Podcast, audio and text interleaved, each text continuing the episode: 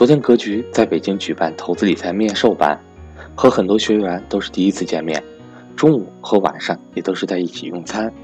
最真实的感受就是和学员之间的见面，能够消除很多网络沟通所不能解决的各种问题和隔阂，也有助于增进学员对格局的了解。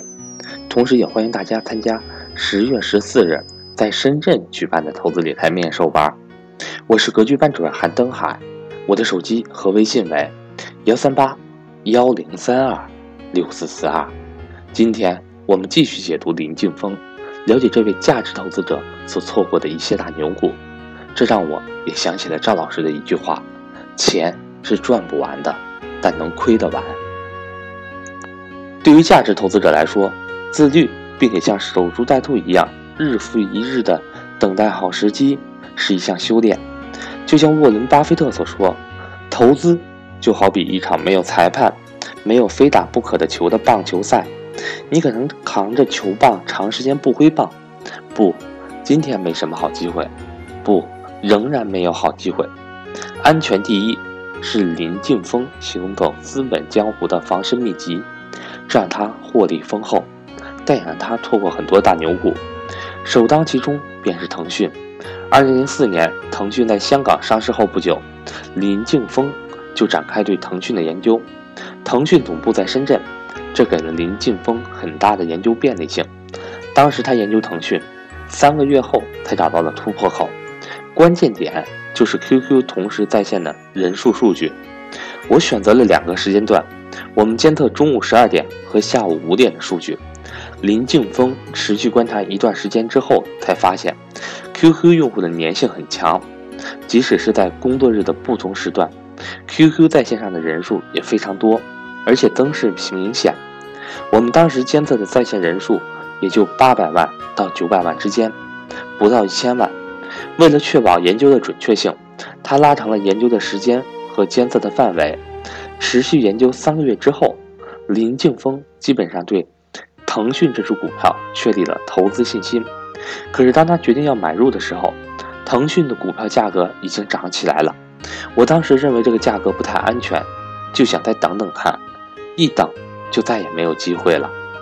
如今，腾讯控股已经成为香港第一高价股，且不说 QQ 在线人数，连后来微信的在线人数也已经过亿了。虽然错失腾讯这只大牛股，林劲峰有些遗憾，但并不后悔。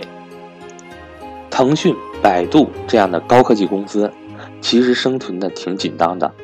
如果没微信没有起来的话，整个腾讯在移动互联网今天都会非常危险。腾讯走到今天，可以说是步步踏准，没有错失一步。这主要应该归功于马化腾是个居安思危的人。如果没有马化腾，腾讯就悬了。林劲峰坦言，高科技公司的商业模式变化太多，变量太大，让人看不清楚，没有我想要的确定性，我就不敢投。不过，林劲峰始终高度关注互联网企业，他是第一批腾讯微信的用户，对 BAT 年报、季报数据一直了然于胸，像观察房地产行业十七年那样耐心地观察着互联网。林劲峰印象中，另一只错过的大牛股是合生元，这也是一家在香港上市的从事婴幼儿奶粉生产销售的企业。这家公司在二零一零年年底上市，林劲峰一直对消费品行业情有独钟。这家公司上市之后，林劲峰就开展对它的研究，两度赴广州拜访合生元董事长罗飞。林劲峰发现，合生元的商业模式非常独特。合生元起家的业务是从事婴幼儿益生菌业务，当时销售收入仅一个亿，后来开始涉足婴幼儿奶粉业务。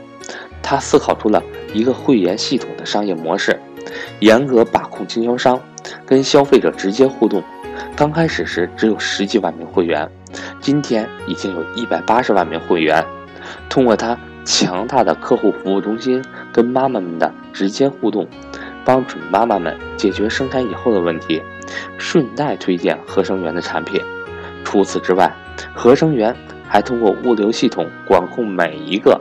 婴童店的出货记录、积分记录等，林劲峰认为，一个真正好的消费品公司应该具备一定的销售规模，最好还不为人知。合生元当时都符合这样的因素。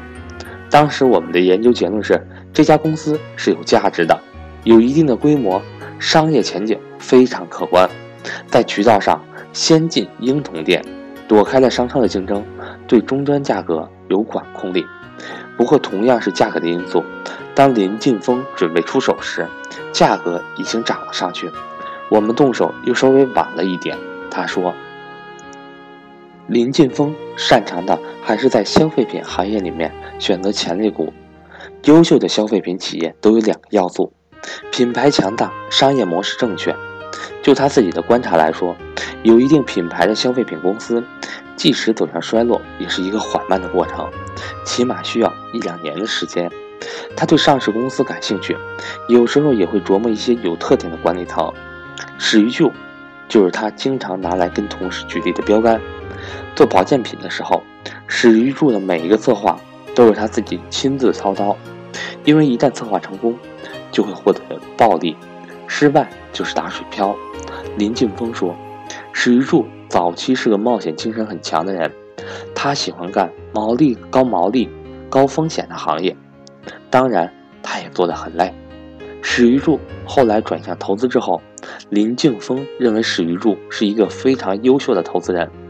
投资民生银行，他研究的非常细，通过采访一些熟悉情况的人，试图找到民生银行独特的商业模式，通过不断的与消费者。银行中高层接触，以及通过一些细节，比如管理人员几点关灯，来加深对这家公司的理解，而不是纯粹的看报表。